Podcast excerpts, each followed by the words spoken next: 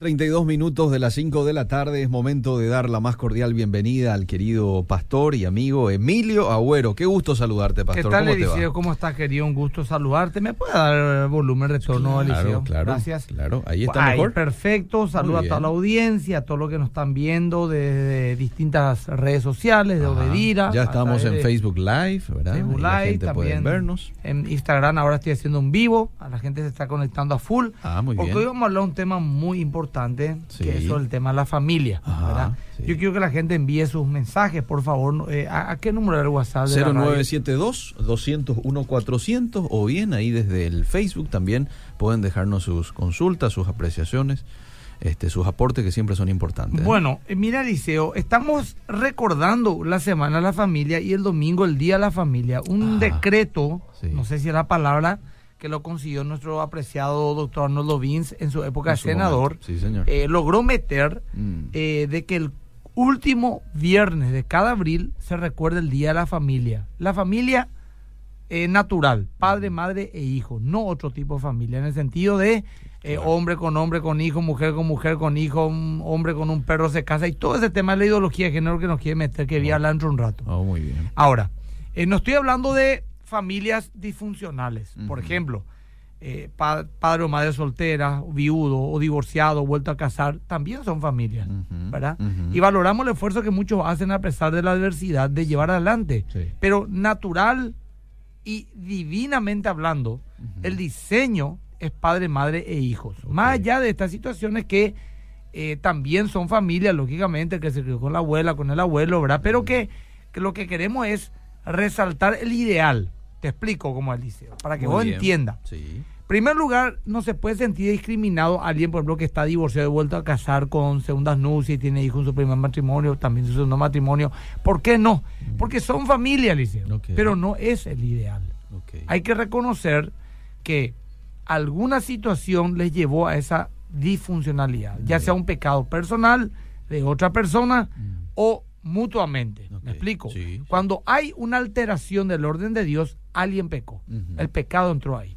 Por ejemplo, una persona víctima de un adulterio Mm. se vio obligado a dejarse el cónyuge o le abandonó, Mm. tuvo que rehacer su vida con otra persona, ya tenían hijo con el primero, tiene con el segundo. Entonces se produce una disfuncionalidad que afecta el, el- el sano desarrollo, bíblicamente hablando, de la familia. Ahora, ¿por qué recordar? ¿Por qué insistir con esto? Mm. Insistir con esto, ¿por qué? Porque un día Sí. marcado y determinado para festejar algo, recordar algo, Mm. siempre marca a la larga una cultura en la gente. Claro. Por ejemplo, el Día de los Enamorados, el Día del Padre, el Día de la sí. Madre, que son días en el cual resaltamos las cosas lindas del amor al papá, a la mamá o a la, a la esposa, a la novia, el Día de los Enamorados, etcétera. Sí, señor. Incluso se aprovecha estas fechas Mm. Y hay testimonios que mucha gente se reconcilió en este momento. Mm, Me estoy explicando lo que te digo. Entonces digo, voy a ir al día de los enamorados, voy a perdonarle, voy a pedirle perdón, vamos a salir esta noche. Y se arregla un problema que había, por ejemplo, el día del padre, me lo decía, oye, el día de papá, hace años no hablo con papá, le voy a perdonar y le voy a llamar. Sí. Y, y se arreglan las cosas. La Ujú. Biblia misma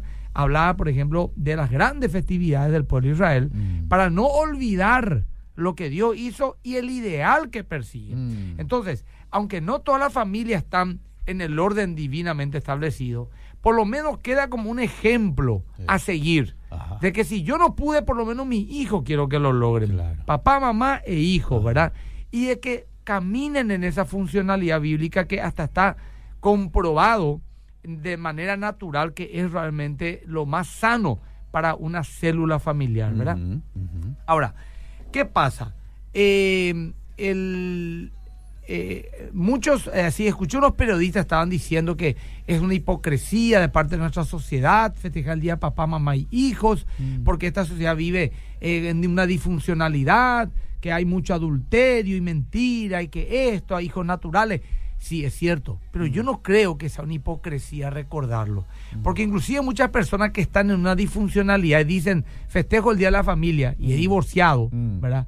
No significa que él es un hipócrita. Claro Lo que que él está diciendo es Ese es el ideal. Sí. Tal vez yo no lo pude Sí. lograr, pero me gustaría que mi hijo lo logre o que la sociedad lo logre, porque se dan cuenta del daño que produce un divorcio, una separación, Sí. eh, un abandono del hogar. Me estoy explicando lo que te digo, Muy claro, Entonces, muy en ese aspecto es lo que recordamos. Y este, todo esta mañana del domingo Mm. va a haber eh, un, fe- un festejo y una concentración en la costanera. Esto es de todos, ¿verdad? Van a ver católicos, evangélicos, Mm. no confesionales o gente sencillamente que quiera apoyar la familia. Festividad, música, comida. Mm. Eh, ¿Para qué? Para reunirnos y que la gente diga, wow, que mucha gente apoya a la familia bíblica, la familia natural, papá, mamá y hijo, más allá de la situación de cada uno. Mm. Apoya. Entonces, ¿qué pasa? Ve nuestras autoridades, mostramos el peso también que hay de que Dejar la sociedad quiere, sí. dejamos precedente y vamos formando una cultura que hasta alguna vez, ojalá todo el mundo, así como lo Pascua, Mm. nosotros un periodista ateo, Mm. enemigo de la fe cristiana, puso el domingo, felices Pascuas todos, hoy estamos con tal cosa. No lo dijo porque lo cree. Casi como una costumbre, dice feliz día Claro. Bueno, y que así dice, bueno, feliz día del enamorado, feliz día al padre. Feliz día de la Feliz familia. día de la familia, que todo, hasta la gente no creyente lo diga Sí. alguna vez. Sí. Entonces vamos formando una cultura. Ahora vos dirás, pero ¿quién pico puede estar en contra de la familia, pastor? Me dijeron. Ah. ¿Verdad? Porque yo me puse algunos posteos de, de, de eh, Ronaldinho, de, eh, no sé, de algunas personalidades del deporte. famosos, sí. eh, este Fox que dice volver al futuro, no me acuerdo su su nombre, dijo, para mí la familia lo es todo, Mm. no es importante, es todo. Y algunos otros pensadores, eh, filósofos, y, y me, me puso una persona, pero pastor, ¿quién puede estar en contra de la familia? Mm. ¿Verdad? Sí, Y aunque vos no creas, hay Sí, ¿eh? sí, Sí. Y, y lo voy a hacer, lo voy a le- leer y voy a decirlo. Los cambios, por ejemplo, en la familia durante los últimos 40 años, Liceo, han sido los más profundos y convulsivos los últimos 20 siglos. Mm. Escúchame. Por favor, señora, hermano, hermana, caballero, pon un poquito más fuerte tu radio si está en tu auto o donde fuera. Si son chofer del ómnibus, que muchos amigos tenemos que ponen, poner fuerte, Mm. para un ratito la pelota, deja tu celular y escucha lo que te voy a decir. Los cambios en la familia durante los últimos 40 años han sido los más profundos y convulsivos los últimos 20 siglos, Mm. Apareciendo hoy un gran número de modelos que alteran de forma directa los parámetros con los que se entendía la vida familiar y la vida social como está compuesta de manera natural durante todos estos siglos. Mm. La ONU, 1987, señaló unas recomendaciones. 1987, le hicieron. Mm. Estamos hablando de hace 33 años Sí. Y dos años. Señaló una recomendación en cuanto a el hogar y la familia en su artículo 131. Esto uno lo puede verificar. Mm. Y dice, la familia debe ser definida como nuclear. Comprende las personas que forman un hogar privado, tales como los esposos o un padre una madre con un hijo no casado o en adopción. Puede estar formado por una pareja casada o no casada con uno o más hijos, no casado o también está estar formada por uno de los padres con un hijo no casado. Hasta ahí todo bien, Mm. ¿verdad? Mm. Hoy en día, más o menos así se quiere definir la familia.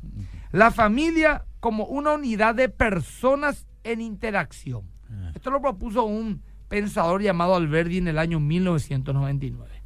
Él propone como definición esto. La familia está formada por dos o más personas unidas por el afecto, el matrimonio o la afiliación que viven juntas, ponen sus recursos económicos en común y consumen una serie de bienes en la vida cotidiana. Hasta ahí parece que está todo bien, Mm. pero no habla de hombre y mujer, de personas. Ajá. ¿verdad? Estamos. Ahí lo ya choca Sí. con nuestra estructura histórica, Sí, señor. aunque no sea cristiano. Nuestra Sí. estructura histórica de padre, madre, hijo. Perfecto. Aunque contiene verdades, Ajá. esta definición es totalmente ambigua. Mm. Ambigua significa que no es, no es clara. En efecto, hoy aproximadamente hay unas 56 formas, según la ONU, de definir familia. Mamá. Escúchame. Ah.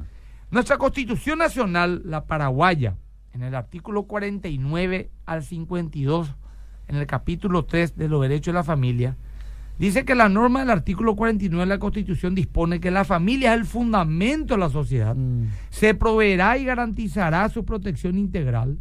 Este incluye a la unión estable entre hombre y mujer. Fíjate lo claro que gracias a esto no nos metieron todo todavía. Mm. Porque es constitucional, hombre y mujer, a los hijos y a la comunidad que se constituya con cualquiera de sus progenitores y sus descendientes. Mm. Esto estamos hablando que eran así todas las constituciones del mundo hace 40 años atrás. Na- nadie, o sea, vos decías, pero familia, hombre y mujer, o sea, sí, eh, ¿qué, qué otro tipo de familia hay? Claro. Hoy hay 53 tipos. Ahora, vamos a mirar los cambios sociales que generaron este cambio y sus consecuencias. Ah, qué interesante. Escucha. Sí. Se- no vaya a mirar tu celular. Mm, Eh, No le digo al liceo, a la gente le digo, mm, atendé. Hasta principios del siglo XX, mm. La familia era única y estaba bien definida el rol de sus miembros. Mm. La familia seria, hace 120 años, ¿verdad? Sí, sí. Siglo XX, principio. La familia sería la base de la reproducción y de la cobertura emocional y social para los hijos. Mm. La familia era, y aún sigue siendo, el núcleo, la base de la sociedad. Mm. El hombre trabajaba y la mujer quedaba en casa a cuidar a los hijos y en los quehaceres domésticos. Mm. No se trataba de machismo, Liceo. Mm. Se trataba de roles. Claro, Escucha sí. bien. En aquellos tiempos no había tecnología ni electrodoméstico como hoy en día. Mm. Y la tarea era ardua en la casa. Levantarse a la madrugada para traer leña, hacer el fuego, traer los alimentos a la granja, matar la gallina, cocinar, ir al río a lavar la ropa a mano. La educación de los hijos, no había maestra particular, Mm. que eran en promedio 7 a 10 por pareja en promedio. Principio del siglo XX. Esto hacía necesario que uno de los cónyuges quedara en la casa mientras el hombre traía el sustento para cada día Mm. todo era muy duro, o por lo menos mucho más duro de lo que hoy en día es. Mm. Estamos. A fines del siglo XIX arrancó la era industrial, en la misma época que estoy escribiendo cómo era una familia tipo. En los primeros años del siglo XX, en 1914, hace 105 años, Mm. Empieza la Primera Guerra Mundial. Ujú. Y solo 31 años después, Liceo, la Segunda Guerra Mundial. Millones de hombres fueron a la guerra y muchos de esos millones jamás volvieron. Durante ambas guerras los gobiernos necesitaron de mano de obra, pero como los hombres habían ido a la guerra, las mujeres empezaron a trabajar fuera del hogar como obreras.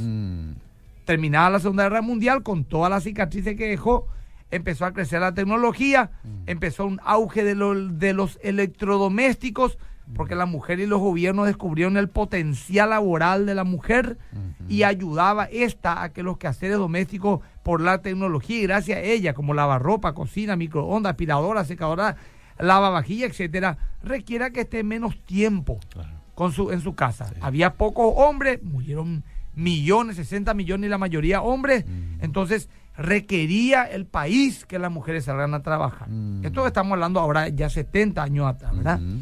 Entonces, pasaron las mujeres menos horas con sus hijos, Mm. porque la escuela en vez de tener cuatro horas, hicieron seis horas, ocho horas, y como dice que ya es doble escolaridad, ya prácticamente todo un día, ¿verdad? Sí. Entonces las mujeres se liberaron más, la educación quedó a cargo del Estado Mm. y ellas empezaron a querer crecer profesionalmente y llevar más dinero al hogar. Mm. Este frenesí de superación personal, profesional, laboral, el crecimiento industrial, produjeron que las parejas cada vez deseen tener menos hijos Mm. y más tiempo libre, porque ya empezó a entrar también el consumismo. Claro. Ahora, con el tiempo se dieron estos resultados. A nivel familiar, Mm. los fuertes descensos de la natalidad, la liberación de las relaciones sexuales. Porque al estar menos tiempo el hombre y la mujer juntos, al cada uno tener su ambiente laboral, al, eh, al explotar el consumismo, Mm. entonces ¿qué explotó también? El, el- la, el- la infidelidad, ¿verdad? Entonces, empezaron a tener una liberación sexual, el incremento de la fecundidad fuera del matrimonio. Empezó a pasar mucho, madre, padre soltera. Retraso en la edad del matrimonio. Antes se casaban a los 19, 20, ahora a los 27, 30 años. Mm. La utilización del método anticonceptivo y retraso el nacimiento del primer hijo. Antes el primer hijo era a los, a los 20, 22, ahora ya era 27 a 35, hace 70 años. Mm. Retraso en el abandono del hogar por parte de los hijos. aumento de las uniones libres, o sea, vamos nomás a juntarnos, Mm. y de la ruptura de matrimonio por tener muy poco tiempo juntos a causa de las intensas actividades, creciendo Mm. exponencialmente todo este tipo de cosas. A nivel de mentalidad, Delicia, Mm. mentalidad. La ruptura con la tradicional visión del género en relación con las responsabilidades familiares, conyugales, parentales, la exaltación del deseo de libertad y realización personal, que entra en conflicto con cualquier tipo de compromiso a mediano, largo plazo. O sea, las cosas ahora ya, Sí. el individualismo, Sí. los nuevos conceptos como, por ejemplo, el matrimonio es un contrato y puede romperse como si se tratara de un contrato de una empresa Mm. el incremento de la cultura del divorcio, la ultradefensa de los derechos adultos en detrimento de los del niño, la ausencia y la falta de responsabilidad paterna y el principio de igualdad y libertad que se ha producido un énfasis exagerado en la permisividad de los niños. O no le podemos pegar a tu hijo, o no le puedes retar a tu hijo, eso es una agresión. Y los hijos empiezan a crecer de una manera malcriada, Sí. exigen sus derechos. Antes, por ejemplo, nosotros, nosotros, Liceo, Mm. Eh, la profesora le llamaba a nuestra mamá, le decía, tu hijo no está bien en la escuela. Sí. Se porta mal, le hace mal la tarea. Sí, Te va y ligas. cierto. ¿verdad? Hoy en día, le dice, antes le decía, gracias profesora por contarme. En tu colegio me dijeron que te portaste mal de mí, te ahí bandido. ¿verdad? Bueno, ¿ahora qué es? Mm. Ahora la profesora le llama y viene la mamá y dice, a mi hijo no le enseña bien, acá no le están tolerando, acá no... Me explico. sí. Aparte de una ausencia total. Ahora, las consecuencias de lo expuesto recién por que te lo acabo de decir, Mm. son el aumento de mujeres que deciden formar una familia monoparental. Va a ver, dice, vea, Mm. yo quiero ser madre soltera. Algunas por decisión propia, otros por embarazo no deseado, fruto de la permisividad social, sexual, Ah. la falta de valores, el control sexual en los jóvenes alentados a ser libertinos Mm. bajo el lema de ser libre. La reconstrucción de familias en condiciones lamentables para los hijos, por ejemplo, hijos de fin de semana, Mm. hijos de fin de semana, significa, estoy con papá y mamá los fines de semana nomás. Hermanos o hijos de diferentes padres, Mm. obligados a convivir, hermanos que no se conocen, padres que intentan compensar estas situaciones con actitudes de sobreprotección o inconsecuentes o insatisfacción de muchos padres que al sentirse dominados por sus propios hijos le quieren regalar cosas en vez de educarlos. Mm. Esta situación generó una pérdida de autoridad moral de Mm. parte de los padres. Mm. Los hijos ya no le respetan, le manipulan, herida y amargura por los errores cometidos. Crea un caldo cultivo ideal para que estemos viviendo lo que hoy vivimos. Sí, señor. Sí. Esta situación crítica, Eliseo, familiar, Mm. poco a poco va dando lugar a una familia más democrática, entre comillas. Mm. Antes no había democracia en la familia, Eliseo. Se hacía lo que papá y mamá decían. Cierto. ¿Verdad? Sí. eh, familia de todo tipo, como lo que hemos puesto, pues no empiezan a proliferar. Mm. Pero se siguen manteniendo dificultades relacionadas con el trabajo de la mujer dentro y fuera de la casa. Mm. ¿Verdad? Mm.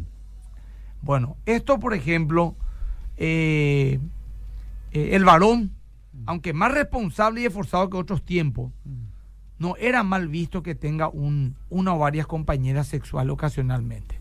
¿Verdad?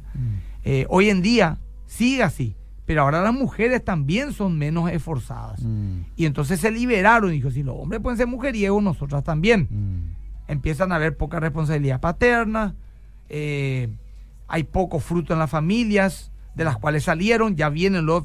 La generación de los 60, Mm. esos eran mis padres. Sí. La generación de los 60 es una generación idiotizada. Mm. Perdónenme, todas las personas que tienen 65 para arriba. Mm. No digo que usted señora ni usted señor que tiene 65 para arriba, pero tu generación quedó idiotizada en la década del 60 a través de la liberación sexual, de, de todo ese Woodstock, todo, esta, de, de- de todo este libertinaje se vivió, Sí. lo, el eh, peace and love Mm. y el, los hippies, el amor. Esa es una generación que los sociólogos dicen idiotizada. Mm. Dejaron de pensar, dejaron de esforzarse. Mm. Estaban absolutamente decepcionados. La tercera guerra mundial estaba ahí nomás cada rato. Estaba la guerra fría. Esa generación engendró hijos como, como yo, como vos y todo lo que hoy tenemos entre 35 Para arriba. a 50 años. Sí. Nosotros ahora, de 35 a 50, somos padres, pero nosotros ya estamos averiados por Mm. culpa de esa primera generación idiotizada de los 60. Ujú. ¿Qué ocurre? Nosotros ya salimos averiados. Mm. Y nosotros, aún más averiados de lo que ya estaban nuestros padres, tuvimos hijos que hoy tienen 17, 18, 20, 25 años. Esa es la generación que hoy estamos viviendo. Esa es la generación de las redes sociales. Mm, ¿Me explico? sí. Esa es la generación trivial donde son conocedores, conocedores de todo, expertos en nada. Mm. Generación pijama también se le dice, no tienen mucha expectativa al futuro, individualista, Mm. sin credo, sin dogmas, sin fe, sin partidos políticos, Mm. ¿verdad? Ultra tecnologizados, Mm. están hasta ocho horas en promedio al día sobre su celular, Sí. no más sobre un libro, no más Mm. hablando con sus padres, no más jugando. Entonces, ¿qué pasa? El relativismo cultural, el bombardeo social que afectó sus valores, su identidad, su fundamento de esta generación de 25 o 30 años, así las cosas, ya no hay verdad absoluta, carecemos de parámetros, la verdad ya, ya no es externa a nosotros, Mm. o sea, la verdad puede ser cualquier cosa y cada quien puede traer, hacer de su propia vida lo que quiera según su propia verdad y escala de valores, sin mayor criterio ni responsabilidad. Ahora, aquí yo quiero decir una cosa, espiritualmente hablando. Sé que me estoy pasando, no, me falta todavía siete No, está minutos. bien, sí, bien. Para que la gente vaya enviando ya mensajes. Están Hay enviando. varios mensajes Bueno, sí. Vamos a enseguida. Dios, mi querido Liceo, apostó por la familia desde un principio. Sí, señor. Por tanto, dejará al hombre a su padre y a su madre y se unirá a su mujer y formarán una sola carne. Génesis 2.24, ahí arrancó el tema. Mm. Aquí está el primer mandamiento de Dios, de formar una familia compuesta por un padre y una madre. Sí, esta estructura ha sido la base que sostuvo la sociedad desde tiempo inmemorial. Mm. Cuando se quita el concepto judeo-cristiano de que el hombre y la mujer han sido creados a la imagen de Dios, escucha, Mm. el hombre y la mujer ya no son creados, o sea, no son más creación de Dios, son animales, entre comillas, racionales como cualquier otro, no son más imagen de Dios. Se quitó ese concepto, ya empezó en 1850, cuando quitó ya el origen de las especies da- eh, eh, Darwin, ahí empezó un proceso ya de 160 años, ¿verdad? Empieza. Este viene a ser quién? El hombre, el ser humano, viene a ser nada. Un animal racional. Para algunos sectores incluso los humanos no son distintos a- al, al valor y dignidad de los animales. Mm. De aquella época ahora, te voy a leer lo que dijo Ingrid Nipkirk. ¿Quién es Ingrid Nipkirk? ¿Quién es esta señora? Mm. Esta señora es la fundadora de la Asociación para el Trato Ético de los Animales. Suena lindo esto, ¿eh? Ah, sí. La, señora, la fundadora Mm. de la Asociación Americana para el Trato Ético de los Animales. ¿Qué ¿Qué dijo? Ingrid Nipkirk? Mm. Dijo, no hay base racional alguna para decir que un ser humano tenga derechos especiales por sobre los animales. Cuando se trata de tener un sistema nervioso central y la capacidad de sentir dolor, hambre y sed, una rata es semejante a un cerdo, un cerdo a un perro y un perro a un niño. Cuando el ser humano, Eliseo, es revel- rebajado en su valor a ese nivel, de decir Mm. que un niño igual a un perro o un cerdo, Mm. ya nada tiene razón de ser decir, Mm. Claro. incluyendo el concepto de familia Mm. y la manera en que ésta es concebida en la visión bíblica. Mm. Una vez que las cosas estén así, Eliseo, Mm. ya todo vale y toda opinión es respetable, entre comillas. sí. Los parámetros ya se han perdido y nadie tiene una verdad bajo la cual se pueda consensuar todo. Mm. A esto se le llama relativismo. En pocas décadas han aparecido más grandes ataques civiles y sociales de la historia de la humanidad hacia la familia. Han surgido debates, leyes y legalizaciones como el aborto, casamiento homosexual, familias monoparentales, divorcio.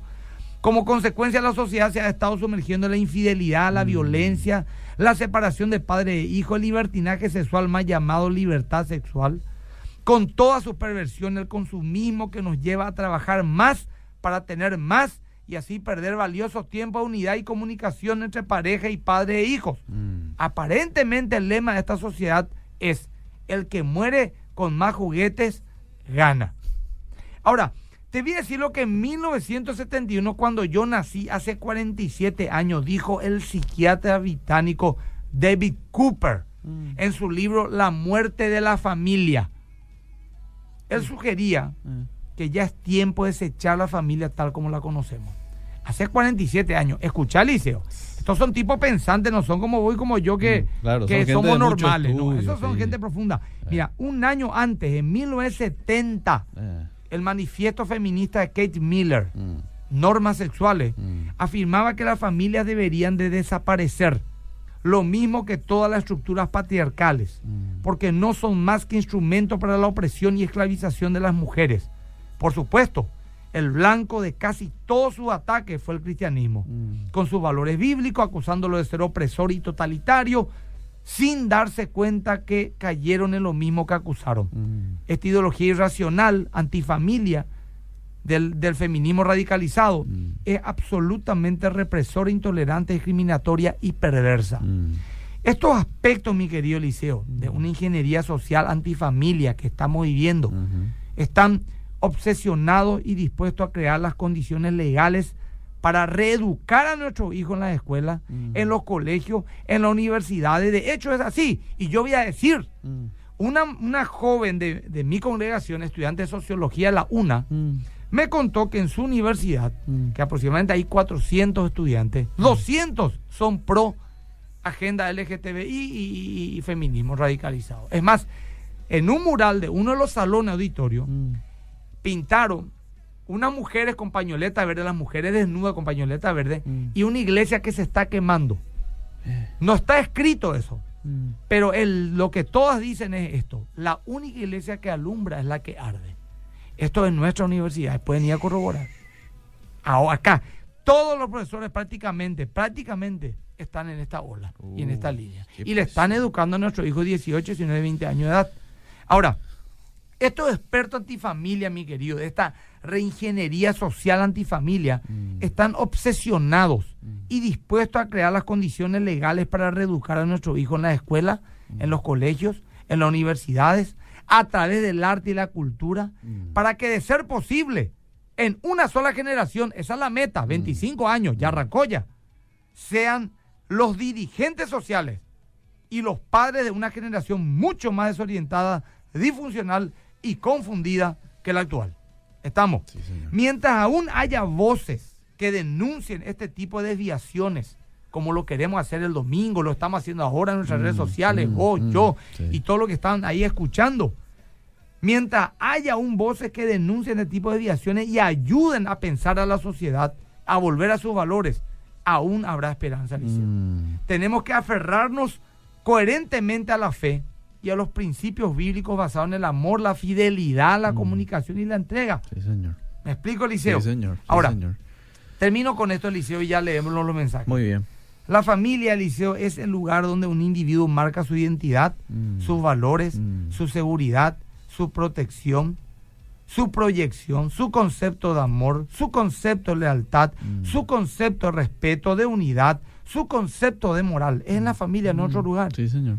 Es el lugar donde construye el cimiento de su vida, de su gozo, Mm. de las memorias, de los recuerdos, de su interacción social, de su relacionamiento con los demás y donde uno construye su plataforma y estructura de vida, Mm. ya sea esta para bien o para mal.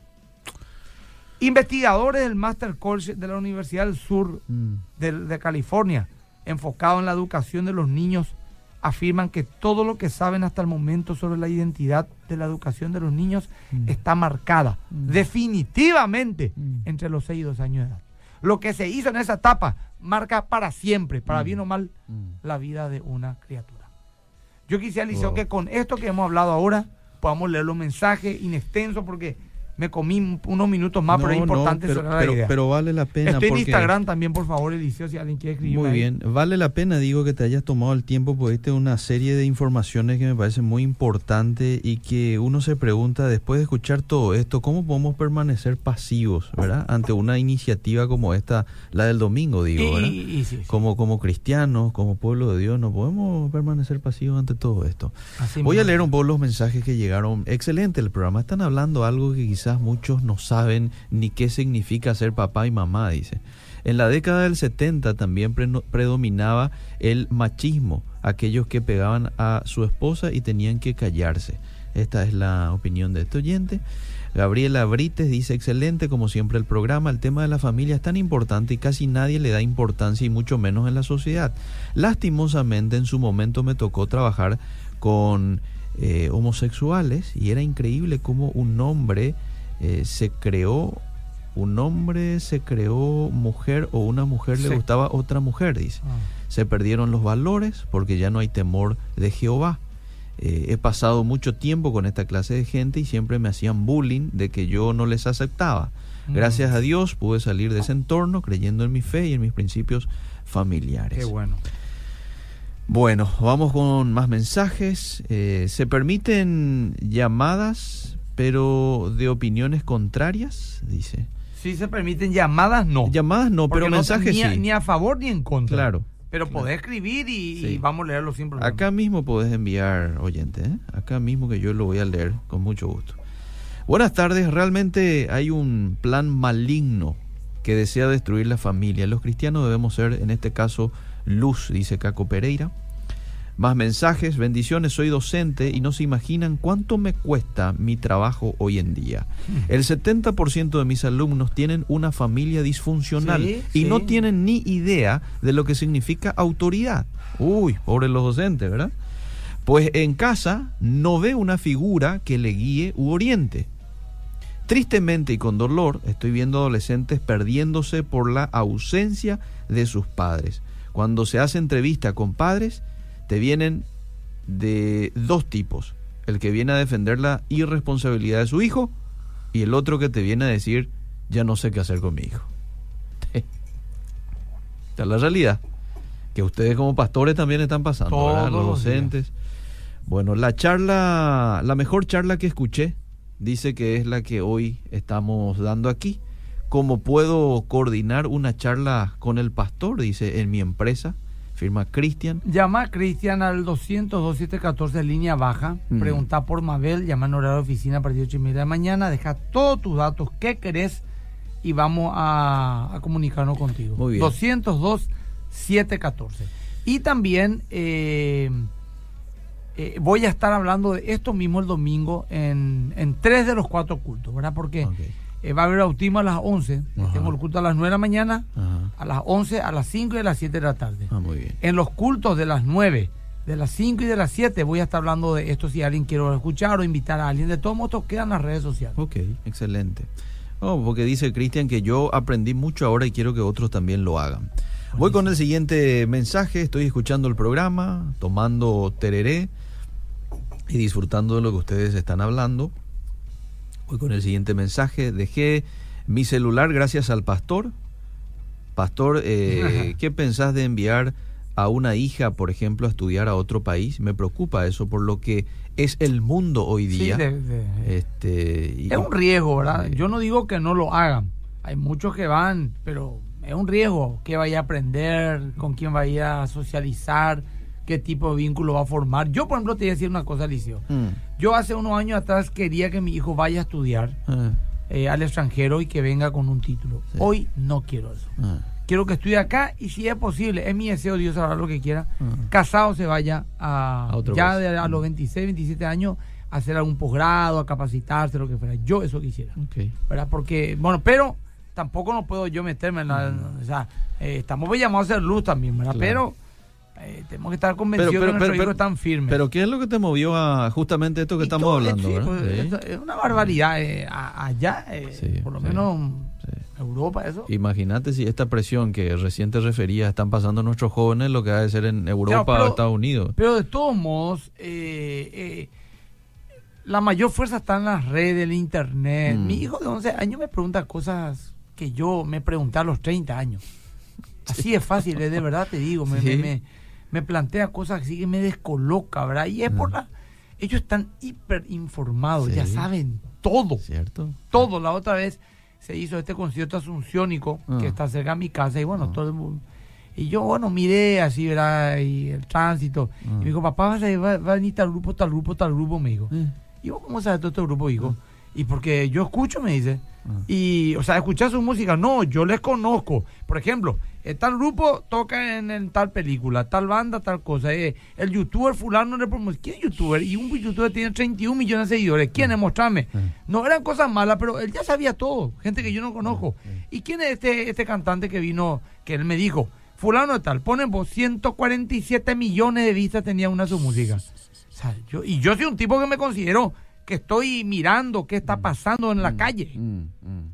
mi hijo 11 años tiene informaciones que yo no tengo. Qué notable. Por eso es que yo creo, Liceo, que tenemos que lograr los padres cristianos, verdaderamente cristianos. Le una cosa. Sí. Un papá o una mamá medio así, nomás los domingos nos vamos al culto, Mm, nos ven de, eh. desde el lunes a, a- a- a sábado nos ven un ejemplo consecuente de fe, Mm, mm. no son muy serios, no se oran, no hay devocional, no estudian la Biblia, no está Cristo como el centro de su hogar. Mm. Olvídate que tu hijo cuando tenga 17, 18 años va a amarla a Dios. Olvídate. Cierto. Y si le ama a Dios, no fue gracias a vos, Mm. fue por la misericordia de Dios. Sí. Pero si vos sos un papá y una mamá serio, donde Cristo no, ah, no es un accesorio, sino el centro de tu casa, Sí. donde vos le instalas, alentás, le discipulás, orás por ello, hablás, le enseñás principios, le enseñás la Biblia, Mm. vos sos un ejemplo. Mm. Ahí tenés muchas probabilidades de que tu hijo te salga bien. Tampoco una garantía porque cada uno decide lo que quiere ser, Sí. pero es una gran, un gran fundamento. Bueno, dice esta oyente, este, después de darnos los saludos correspondientes, quedé impresionado cómo en el grupo de padres apoya en tercer año el festejo del UPD. ¿Eh? Último primer día. Ah, ok, ahí está. El último primer día Des- del año. Control total, dice. Es Sí. una lástima que los propios padres Sí. apoyan al... A mí me dijo un papá de un colegio Chuchi Asunción, que Ah. es el UPD. Último primer día, ¿qué significa? Ah, A grandes rasgos. ah. Es, el, el sexto curso era nuestro, tercero la Sí, media. El primer día ellos hacen una farra toda la noche, pues despiden el último primer día del año, porque Sí, el siguiente año van a la facultad. Me dijo un papá a mí, nosotros me- nos fuimos al UPD de mi hijo, pero para que ellos no estén así tan por su cabeza, porque hacen desastre realmente. Ah. Nos fuimos a la casa de, de- de uno de los compañeros que tiene una casa enorme en San Bernardino, Sí. y ellos estuvieron en un sector y nosotros los padres en otro sector de la casa. Con, nos permitieron estar en la casa con la condición que no nos vayamos a su sector. Y en su sector había trago, había todos los chiches, ¿verdad? Mm. borrachos. Alguna mamá no aguantó a las 4 de la mañana y se fueron a quitarle a su hijo borracho. No de otro de otra casa, ahí enfrente. Qué Pero eh, fíjate, en ambos- y esa es- esos son los hijos de la generación de los 60. Mm. Esos son los padres de mi edad. Mm. Esos son los hijos de la generación de los hippies, de los Beatles y de Sí, toda esa sí, pavada, ¿verdad? Eh, de, de- de- eh, de la, de la anarquía, del mayo francés 68 y todo ese tema, ¿verdad? Sí, sí. Más allá de lo político, es la cultura que dejaron. Bueno, nosotros, esos, esos padres, son los hijos de esa generación. ¿Y qué serán de esos hijos? Fíjate la autoridad que perdieron, que está viéndole a su hijo entrando en un coma alcohólico. Mm. Y él no va a decir nada porque hay que respetar a los chicos, porque viste que ellos, bla, bla, bla, no se puede, nada que ver. Mm. Mi, mi, mi prima Mm. le metió en un colegio religioso, Mm. religioso, a su, A su hija. Mm. A su hija, sí. Mm, mm. Hace unos años atrás. Mm. Lógicamente me iba a reservar el, el- el colegio. Entra y el primer día que le lleva a la clase, Mm. ella ve prim, su celular y dice, ha sido ingresado no sé en qué grupo. Mira, y era el grupo de padres Mm. del colegio, o sea, de- del curso su hija. Te hablo una chica de 14, 15 años, ¿verdad? Mhm. Boom. Eh, o sea, le metieron en el chat lo- Sí. los. Bueno, Sí. pasó la mañana, Mm. esto es verídico. Mm. Brum, envían la foto de una chica en bikini espectacular, una cuerona increíble. Mm. Y dijo mi prima, uy, algún papá se equivocó, se va todo acá. Había como 30, 40 padres ahí, ¿verdad? Porque eran 25 alumnos en el aula, 40 ponerle. Sí. Uy, dijo, así se equivocó. Viste que antes luego no puede ni borrar lo que voy a enviar. Sí, ¿verdad? sí. Pensó ya que se equivocó, pero un hombre envió la foto de una mujer en bikini. Sí. Nadie dijo nada. Eh. Al ratito, una mujer envía, boom, la foto de un tipo en slip, en la playa, súper musculoso. Y coloca, así también ustedes deberían de estar si quieren que nosotros estemos así, dijo la mujer. Y el otro dice, no, ustedes lo que tienen que estar bien, se dejan todo. Y empezó un, un relajo. Había sido, no se equivocaron. Estaban enviando Mm. fotos de mujeres semidesnudas y de hombres semidesnudos, como diciendo, compitiendo, ustedes lo que tienen, ustedes lo que-". Ese día mi prima se fue, al mediodía se fue, Mm. le retiró a su hija, Mm. le quitó del colegio, Mm. Porque por- dijo, si los padres ya están en la pavada, Imagínate lo que va a hacer el WhatsApp de los hijos de 15 y 6 años. Sí. Y le llevó en un colegio cañí, pues ya, no, ya era febrero y no había más lugar donde inscribirle. Mm. Pero no importa, dice. Bueno, esa generación de padres son la ge- la- los hijos de aquella generación de los 60. Qué barro. Mirta dice, excelente el programa, Pastor Emilio. Soy una de tus seguidoras, siempre te doy y te escucho. Eh, ¿Qué es UPD? Bueno, ya explicamos. Lo estamos escuchando, excelente Pastor. María Gloria, bendiciones. Eh, a ver, hay más mensajes. Hola Pastor, te doy... eh, yo doy gracias a Dios por mis hijas porque ellas son súper obedientes y en la escuela donde ellas están eh, marcan la diferencia. Siempre me dicen, ¿cómo haces para que tus hijas sean así? Le dicen a ella. Y les digo solo Dios, la Biblia, disciplina, dice Andrea. Eh, nadie, nosotros padres de un colegio cristianos eh, hicimos UPD, pero durante el día entramos en el colegio y de ahí fuimos a una quinta donde estuvimos los padres. Nadie tomó nada de alcohol y disfrutaron de lo más bien. No, si es así, no hay ningún problema. Claro, se puede hacer varios UPD también si es así. ¿verdad? Yo pegué la calcomanía por el auto, Paraguay es vida eh, y familia. bien. Esa calcomanía Excelente. repartimos. Ojalá que. O sea, que. Es una manera de Hay, apoyar. hay gente que. No, y sí, pues porque le estás pues dando un mensaje a la sociedad. Sí, Paraguay sí. es vida y familia. Sí. Y yo puse mi vehículo por una semana nomás. Algunos pues, no quieren poner calcomanía por su auto. Está bien, ¿verdad? Pero una semana, no muy la mitad ya. Sí. En sus redes sociales, el hashtag eh, Paraguay es vida y familia o Día de la Familia. Ah. Yo empecé a etiquetar, a hacer. Y veo que mucha gente no lo está haciendo, hermano. Mm, Creyente, todavía ya estamos jueves ya. Sí, hay que ponerse Ya pasó la semana. Sí.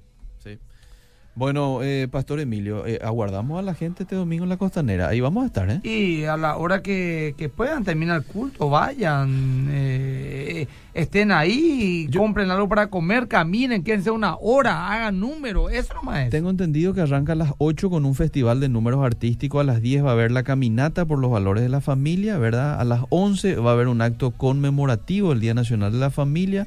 A las 12 va a haber una firma de compromiso de promoción de los valores cristianos en la familia, Mira, pues, ¿verdad? bueno. Así es que se invita a las iglesias del interior que vengan, este, alquilen colectivo, vean la forma de poder apoyar esta excelente iniciativa, así como decía el pastor Emilio, y dejar un precedente claro para las próximas generaciones. Cerrando lo que estaba hablando, Sí. acabaron con el matrimonio, Liceo. Hmm. Acabaron con la educación sana de nuestros hijos. Mm, Acabaron con la libertad de expresión. Porque Mm. no podemos hablar porque sos fóbico. Sí. Cualquier cosa sos fóbico. sí. Acabaron con el respeto hacia las autoridades, Mm. especialmente ahora que estamos viviendo. Sí. Claro, puntualmente nuestra autoridad política perdió una autoridad moral, pero como cristianos nosotros nos vamos a avalar Sí, esa falta de respeto, Mm. de, de decirle groserías, de que le vamos a quemar, le vamos a matar. Mm. Eso no... Vos podés decir, bueno, estos mataron a esta gente, le están matando al hospital, corruptos, que se vayan presos, delincuentes. Yo digo eso, senadores, diputados, ministros, quien fuera, que vaya preso. Pero no es la manera, Mm, ¿verdad? Por lo menos para un cristiano, ¿verdad? Sí. Pero en fin, se acabaron el respeto a la autoridad porque esta perdió en la autoridad moral. mm. Y el nuevo ídolo ahora es peor que, que- que- que lo que van a salir posiblemente. Y acuérdense, Sí. ojalá que no se cumpla lo que le digo. Mm. Acuérdense, cuando la gente, cuando él dice, yo te digo una cosa, señor, señora, Mm. cuando dice este, eh, este nuevo eh, Mesías en minúscula de la sociedad paraguaya, Paraguay no tuvo todavía su, su revolución francesa. Mm. ¿Vos sabés lo que él está diciendo? Cuando él dice yo soy anarquista, Mm. ¿vos sabés lo que significa eso? Cuando él dijo, denme poder para que en una noche solucione todo este problema, ¿vos sabés que está diciendo de verdad eso y que de verdad en una noche puede hacer algo? Mm.